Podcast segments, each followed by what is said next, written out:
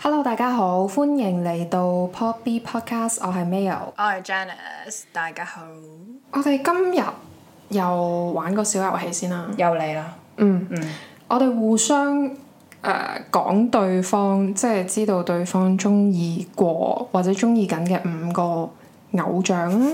睇下 我好有信心喎，但係我覺得你應該講唔到五個咁多。我有喎，你有咩？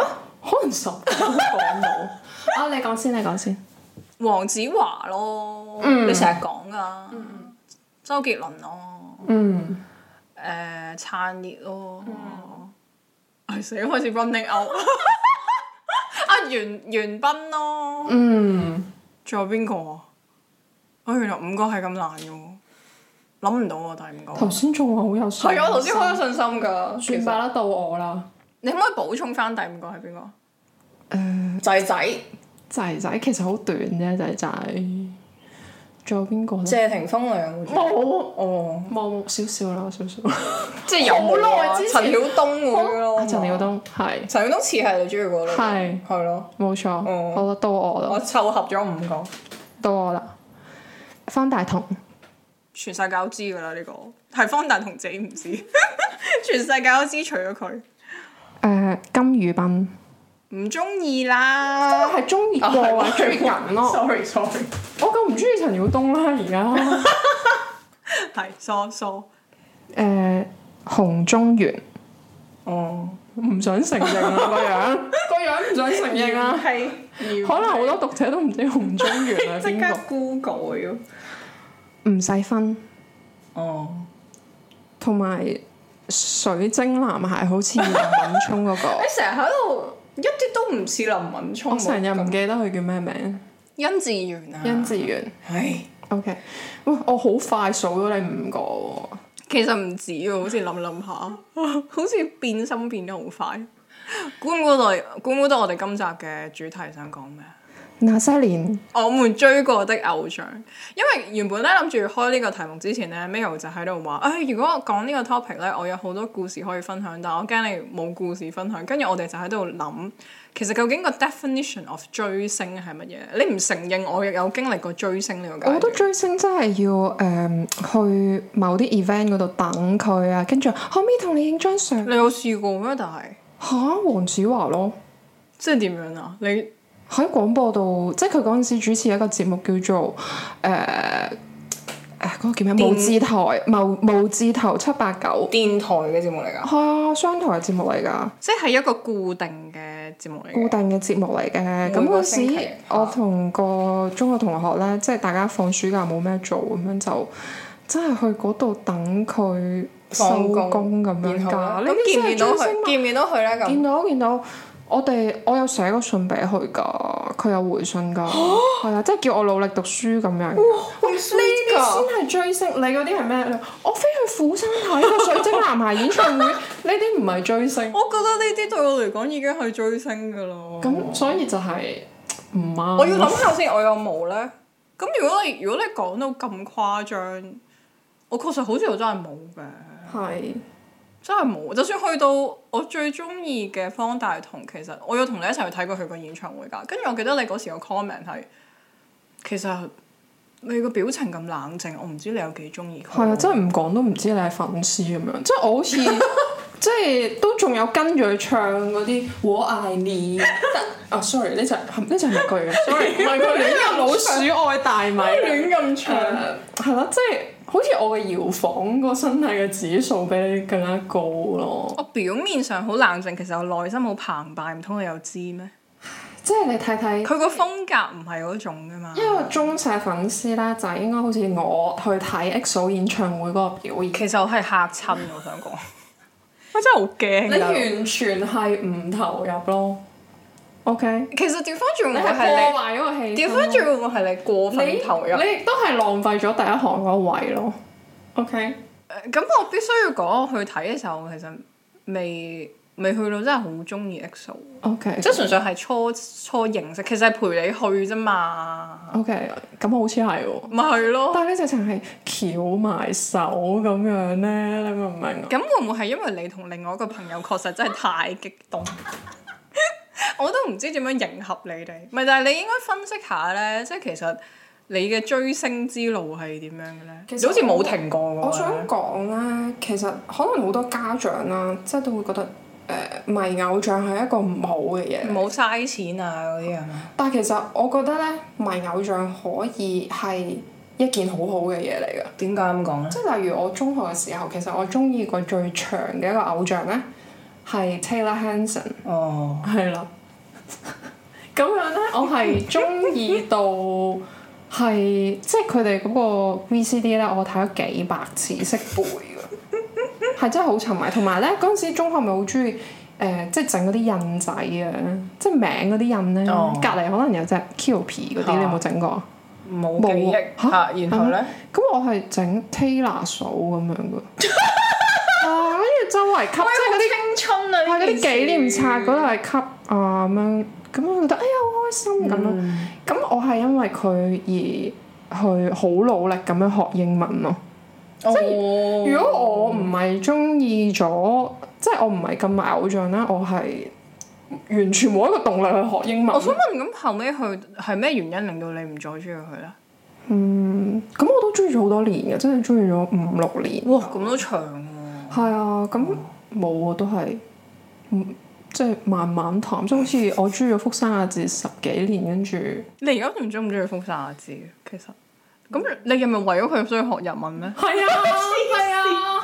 咁當然啦，即係我哋曾經學過韓文，因啊為因為迷偶像，所以其實我覺得迷偶像係可以帶嚟好多正面嘅影響嘅。譬如我上年誒、呃因為好中意燦烈啦，而家咧而家都好中意，但係因為。咩？即係我因為見到佢咧，誒、識好多嘢，同埋哇見到佢好 fit，於是咧我好想即係有個好大嘅動力，我又要嗰啲腹肌我爭啲唔記得咗呢件事。啊，同埋我又好似佢咁識彈電吉他咁樣，跟住就係因為咁樣誒，同、埋我又要好似佢咁樣跳跳。跳舞跳得好犀利咁，其實佢唔係好犀利， 但係因為我成日睇嗰啲 MTV，我就好想去學識跳嗰啲舞啦。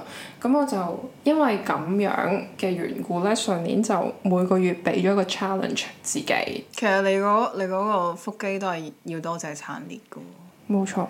但係應該咁講。我同佢都冇咗啦，而家咩意思？你講到你兩個好似佢都冇腹肌你同 啦，佢而你家。同佢都冇咗啲腹肌啊嘛，大佬你講嘢小心啲。誒係咯，咁其實你有冇啲好似我咁，即係咁全程投入嘅？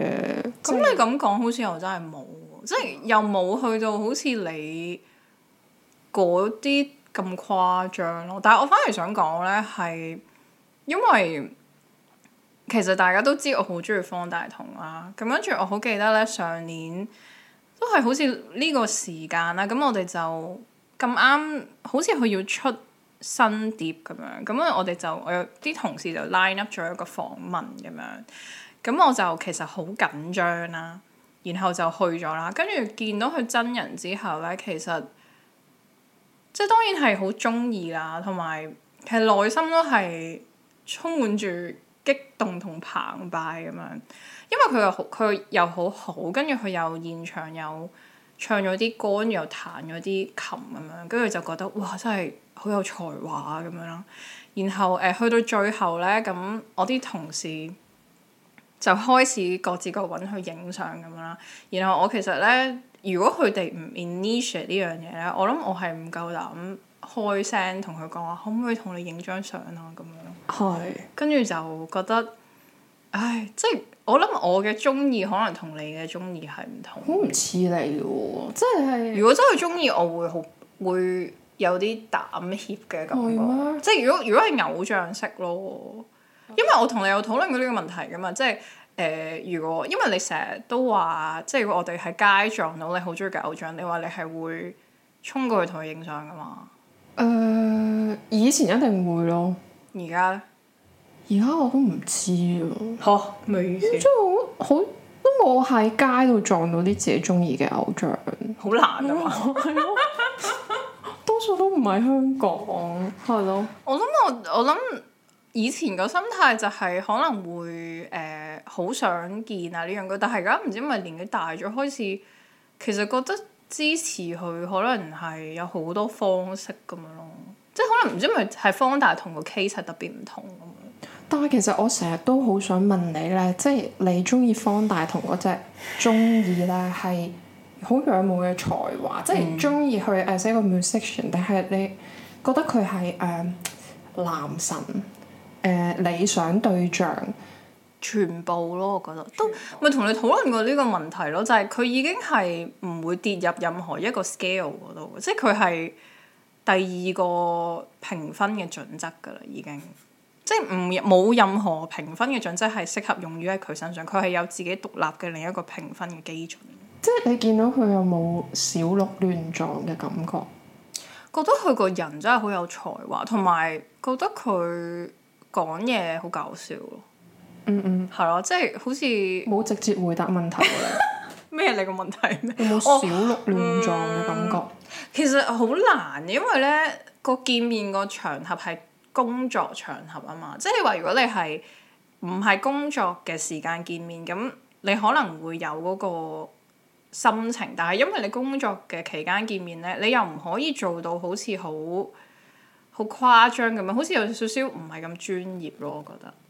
即係所以你會盡量維持翻你個專業嘅操守咁樣，即係同埋我成日都覺得人哋可能又會唔係好想你好粉絲 mode 咁樣，即係喺工作嘅場合之下，好似又唔係咁 appropriate。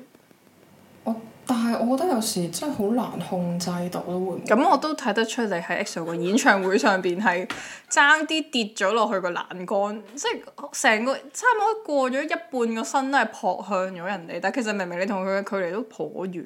咁其實講翻個演唱會，我都好想感謝你咧，即係咗啲咩？拍下咗，即係我同燦烈同框嘅一刻嘅。啊就係你瘋狂尖叫嘅時候， 我幫你瘋喺狂後面俾心去，跟住你喂，響叫佢嘅時候，我幫你喺後邊用咗。咁但係我想問下，即係除咗我啦，你身邊嘅朋友同年紀啊，即係會唔會仲係好似我哋咁？其實真係冇，係嘛係啊，少啲啊所以咧，有時咧都好似覺得有諗過自己係咪太幼稚？係啊，我成日都有呢個個。質疑嘅。同埋覺得係咪好似仲係好？因為咧誒、呃之前咧，我記得誒、呃早上年嘅時有咪幾多月啊？EXO 咪好似講過話去澳門開演唱會嘅，咁跟住我哋就好擔心買唔買到飛啦。跟住我記得我就嗰時，因為我咁啱公司有同事嘅，好似有啲朋友。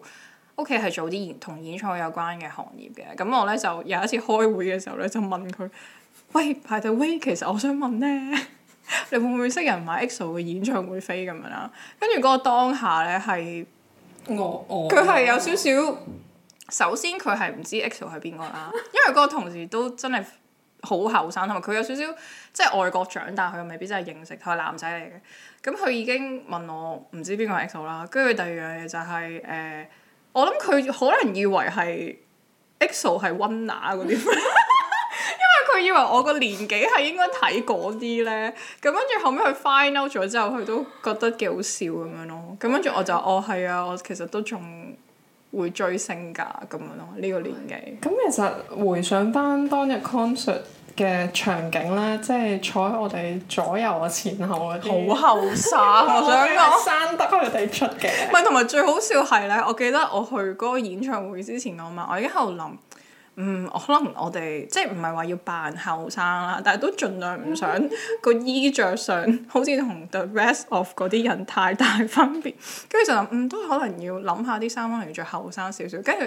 發現去到之後咧，其實所有嘅諗法都係枉費，因為無論你點樣嘗試扮，都係扮唔到嗰個年齡層咁後生。但係我好驚訝一樣嘢係你提議我哋係要攞個應援牌唔，係，因為我其實想講咧，我之前去釜山睇水晶男孩嘅演唱會嘅時候，其實我真係買咗一支嗰啲應援棒去嘅。我覺得其實係 part of 個演唱會嘅氣氛嚟㗎，因為佢而家係直情可以你撳着咗佢之後，佢個演唱會入邊佢會有啲控制，令到個棒自動一齊變色㗎。咁、其實係 part of 嗰個演唱會嘅 experience 嚟嘅，我覺得。 OK，但係我從來冇諗過係會。係跟住你係嫌棄我咯，你同另外一個朋友，跟住就喺度話吓，我哋唔會買噶喎。咁樣但係咧，即係我一方面又覺得啊，其實自己好似好瘋狂咁樣，但係另一方面咧，即係雖然少啦，但係都有朋友係，即係我覺得我比起佢哋係，我自愧不如咯。即係你嗰啲去浮釜山睇演唱會，其實真係好少意思。係咩？即係我係屬於最低層㗎。其實嗯有人係會即係定期飛去韓國嗰度誒，即係去可能佢誒、去服兵役啦，咁誇係啊張會去即係送去入軍營啊，或者係真係去個機場嗰度接機。嗱，我未去過機場接哇！機，送咁機去到接機又真係， 所以我喺度諗，其實我都未唔係喎但係你 hardcore 啊嗰啲但係粉絲你有，你其實都叫做我有冇記錯？因為有一次撐完係嚟咗香港出席一個 event 噶嘛，係你都叫做有出現到嗰個 event 㗎喎有嘅我咁啱嗰次我唔係香港，遠遠咁樣，如果唔係我會陪你去去咯。但係你嗰但係你嗰次心情係咪緊張？好緊張，但係即係當佢誒、呃、出現喺你面前嘅時候，因為實在太多保安即係圍住佢。你同佢嘅距離有幾遠啊？嗯都超過十個兩人兩米，哇我相信 真係好遠。咁但係係頭先即係我講你嗰個 list 嗰五個偶像啦，我可唔可以話其實佢哋都係同一 type 咧？點解個 topic 會轉咗落去咧？邊度邊度係同一 type 啊？即係我想話咧，就係、你中意親嗰啲咧，都係細眼啊，好白啊，個樣係唔係電影嗰啲靚仔嚟？ 喂，即係成家甚至係咩意思？我覺得方麗同係好靚仔甚至，OK 係醜醜地。黐因線！為金宇彬佢個花名叫醜帥啊嘛，即係佢係誒唔係一般嘅靚仔嚟，即係通常呢一款你自己都認㗎，你中意啲恐龍樣㗎嘛。咁係係嘅，咯呃可即能係係嘅。你係好易估喎，你啲偶像咩意思？哦，咁好似都係，唔係因為有時 Mail 會喺 IG 咧，有時 send 啲明星嗰啲 IG，我覺得呢個人似係你中意嗰啲樣，嗯通常都跟估住多中。數都中係。 我唔想承認，但係確實，但係你個 range 係好闊噶喎。我 range 好闊我想講，我知道你中意過黃子華之後，我係覺得好驚訝，因為佢同燦嘢係完全兩個類型嚟喎。冇錯，即係我覺得係我係好多 type 我都即係會中即係意，包晒嘅，但係有一 type 咧通常都會中嘅，就係就係、大眼啊。你其實係中意嗰啲幼齒嗰啲樣係咪？誒、其實我覺得你中意個類型係偏向日系咯，唔係咩？即係好 Johnny's 嗰啲我咯。好少中意，除咗黃子華我好少中意你嗰款型格嗰啲 style 咯，係啊，其實你都易估嘅，我覺得。我易估嘅，你好似但我咁，又有時會偏離個軌道咯。咪就係黃子華啫嘛，仲有邊個？周杰倫咯，咁周杰倫係因為才華啫，係嘛？咁都會覺得佢型噶嘛。咁其實可唔可以演繹為其實你係唔係睇樣咯，係嘛？唔係齋睇，但係你成日喺度講話，你覺得燦烈係你最後嘅一個偶像，其實我唔能夠同意呢句説話。點解咧？你似係一路都會中意唔同嘅偶像嘅喎，唔係因為我有時覺得誒、呃好似你咁講啦，你有時支持一個偶像，其實嗰樣嘢唔一定係我哋諗到，永遠都係好 negative，即係有時都會有啲好 positive 嘅嘢係喺嗰件事嗰度出嚟，所以你你覺唔覺得你係因為中意咗？撐烈之後，你會認識多咗個世界，因為我覺得之前你係超級對 K-pop 冇興趣噶嘛。係啊你記唔記得啊我想話咧，其實誒、呃即係我中意撐你之前咧，我係覺得，哇！我真係唔會接受到男仔化妝。嗯，同埋佢成日同我講話，其實咧我真係分唔到佢哋嗰啲樣咯， 個個樣都好似係一樣咁樣，呢對同嗰對係一樣咁樣啦。即係佢講咗呢句説話講，起碼超過三年咁樣，跟住就其實我唔係好記得你中意撐你嘅契機係乜嘢，就因為你睇咗套電視劇係我咪？睇咗嗰套誒、呃因為我本身中意袁彬嘅，咁袁彬佢誒即係拍咗誒嗰個叫咩啊《阿爾伯航宮的回嗰個憶名真係好難讀。》啊 Memories of Alhambra 啦，咁誒、呃我就發現咗殘年，我之前真係冇誒，即係完全唔知佢係邊個嚟，嗯，嚇即係可能 EXO 嘅歌一首都未聽過。跟住我覺得啊，點解呢個男仔佢個造型咁污衊，即係又戴晒眼鏡個頭你講係亂劇入邊啊係啦，但係我都見到佢係個靚仔嚟嘅。黐咁佢係咪一個靚仔咧？跟住我就開始 search 啦，即係 Google 嗰度睇，哇！原來佢真係好靚仔喎，咁樣咁我都未中意喎，未咩嗰時仲未。跟住直到有一日咧，你係唉開佢啲 video 俾你睇啦，EXO 啊嘛咁樣啦，我記得你同我講嘅時候，我係有少少嚇，而家先至開始中意嘅咁係樣啦，。跟住佢就誒、即係瘋狂咁樣 fit 啲 EXO 啲 MTV 俾我啦。跟住自從嗰一晚之後咧，我就哎呀死啦，好似好似睇極都睇唔夠咁樣嘅。同埋你係之後嗰 就中意之後嗰一個月係進入咗一個黐線嘅地步喎。係真係好黐線，真係瘋。同埋我想講，佢有一樣嘢係佢到依家都仲會做咧，就係餐列着過嘅嘢咧，佢係會買同一樣 嘅 item。冇咯，你嗰最近呢件 T 恤咧，唔係一呢呢個唔係一樣咩咩？佢嗰件藍色㗎，你有做你嗰頂帽，仲有你嗰頂 帽， 你講下你為咗佢買咗幾多，同埋佢係因為餐列係 explore 咗好多佢之前冇 explore 嘅嘅牌子咯，呢樣嘢係真嘅。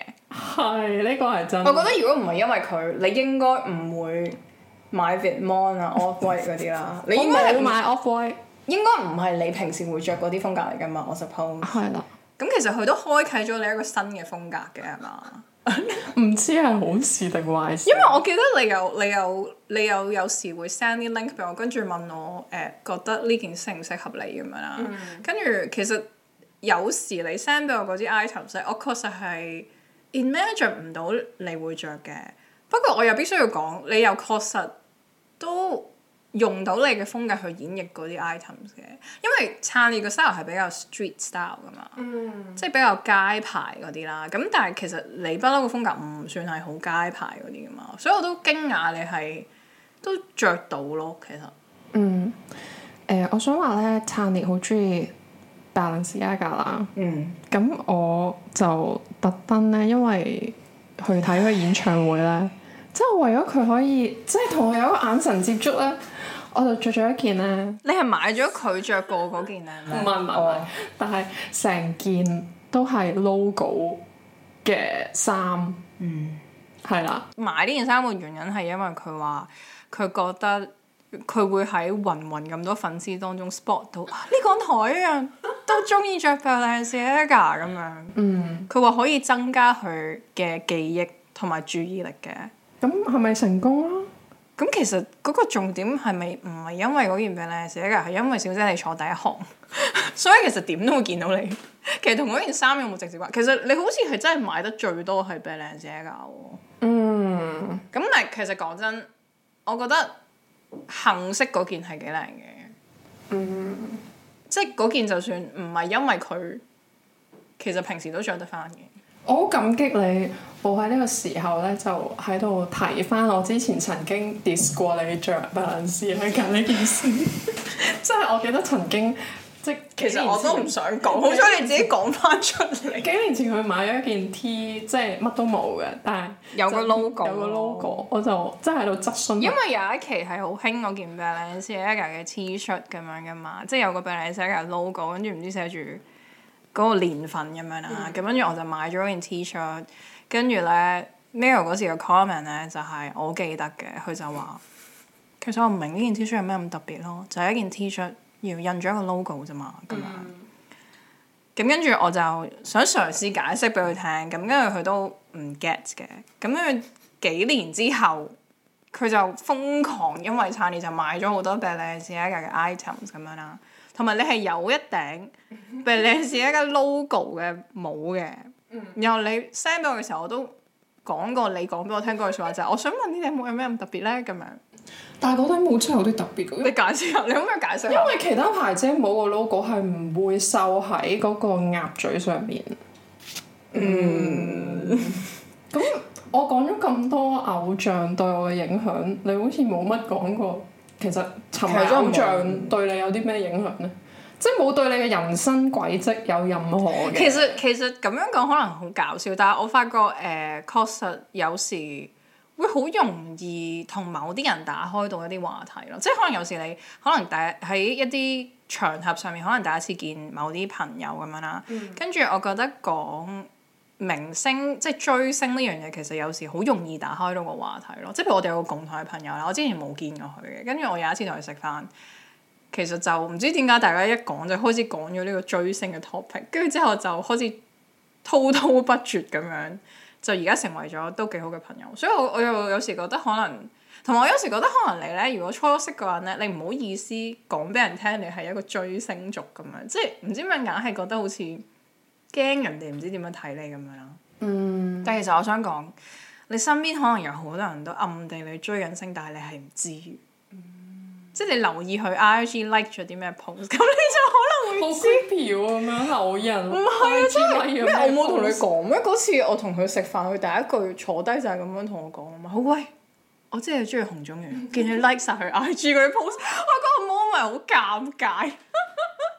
但係就嗰嗰一刻就發覺，咦，我哋同道中人喎。你好似係咪因為咁樣而 unfollow 咗洪忠遠？唔係呢個原因， 個原因係好似覺得我而家冇以前咁冇以前咁靚仔，唔知點解。咁其實你而家最中意係 number one 係方大同嘅。係啊，唔會變噶啦，呢個排名。 OK。佢應該係永遠嘅第一嚟㗎，我諗。嗯。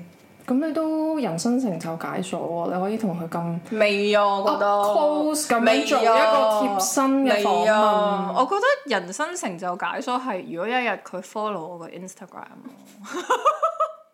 未 unlock 到啊呢個。咁你應該會反而覺得，哎呀死啦！咁我唔 post 呢個啦，咁樣即係可能會樣樣嘢都，哎呀死啦！我唔想俾方大同知道我咁樣啊。其我會咁實其實我想問呢個算唔算係追星族嘅人生解鎖？即係可能係即係其中一個就係佢 follow 你個 IG 啦，第二樣嘢就係如果佢覆你個 DM 咯，或者佢 like 咁樣，係咪另一個人生成就嘅解鎖？哇！即係呢啲真係諗都唔敢諗，咩意思即即係係我我相信係冇可能發生喺我身上。唔係？但係但係呢個算唔算係你頭幾位嘅人生成就解鎖？其實我冇，我我我覺得即係同佢可以影到一張合照咧，我已經心滿意足噶啦。其實好難喎，但係我覺得合照呢樣嘢，你唔覺咩？即係你有幾可？其實講真，你就算去睇佢演唱會，你都唔會影到相啊啦。嗯，會唔會覆 DM 仲難？唔係，但係你成日 send 俾我話撐完之後 like 人哋嗰啲 DM 定咩㗎嘛？你講到好似我有希望咁。冇感覺，冇咁講。我諗我應該都唔會再有中意新嘅偶像㗎啦，我要 copy 你嗰句説話，都差唔多。我哋已經去到人生嘅後半期係嘛？唔係，但但係係如指但我上，有時都會喺度諗，即係可能譬如你你而你以前好有一段時間好中意周杰倫㗎嘛，跟住、你而家其實可能冇咁中意啦，但係其實講真，佢去開演唱會你都會照去睇㗎嘛。係因為佢嘅歌確實係會帶到俾你某啲回憶㗎嘛，我 suppose 係咪因為呢個原因？嗯，咪係咯，咁所以其實其實佢都見證咗或者記錄咗你人生某啲部分噶嘛，即係有時我而家聽翻方大同啲舊歌，我都會諗翻起以前某啲時間，可能佢陪你走過某某一段咁樣咯，佢啲歌，我覺得個偶像個意義係咁，跟住我好記得咧，關於偶像咧，因為之前好中意聽。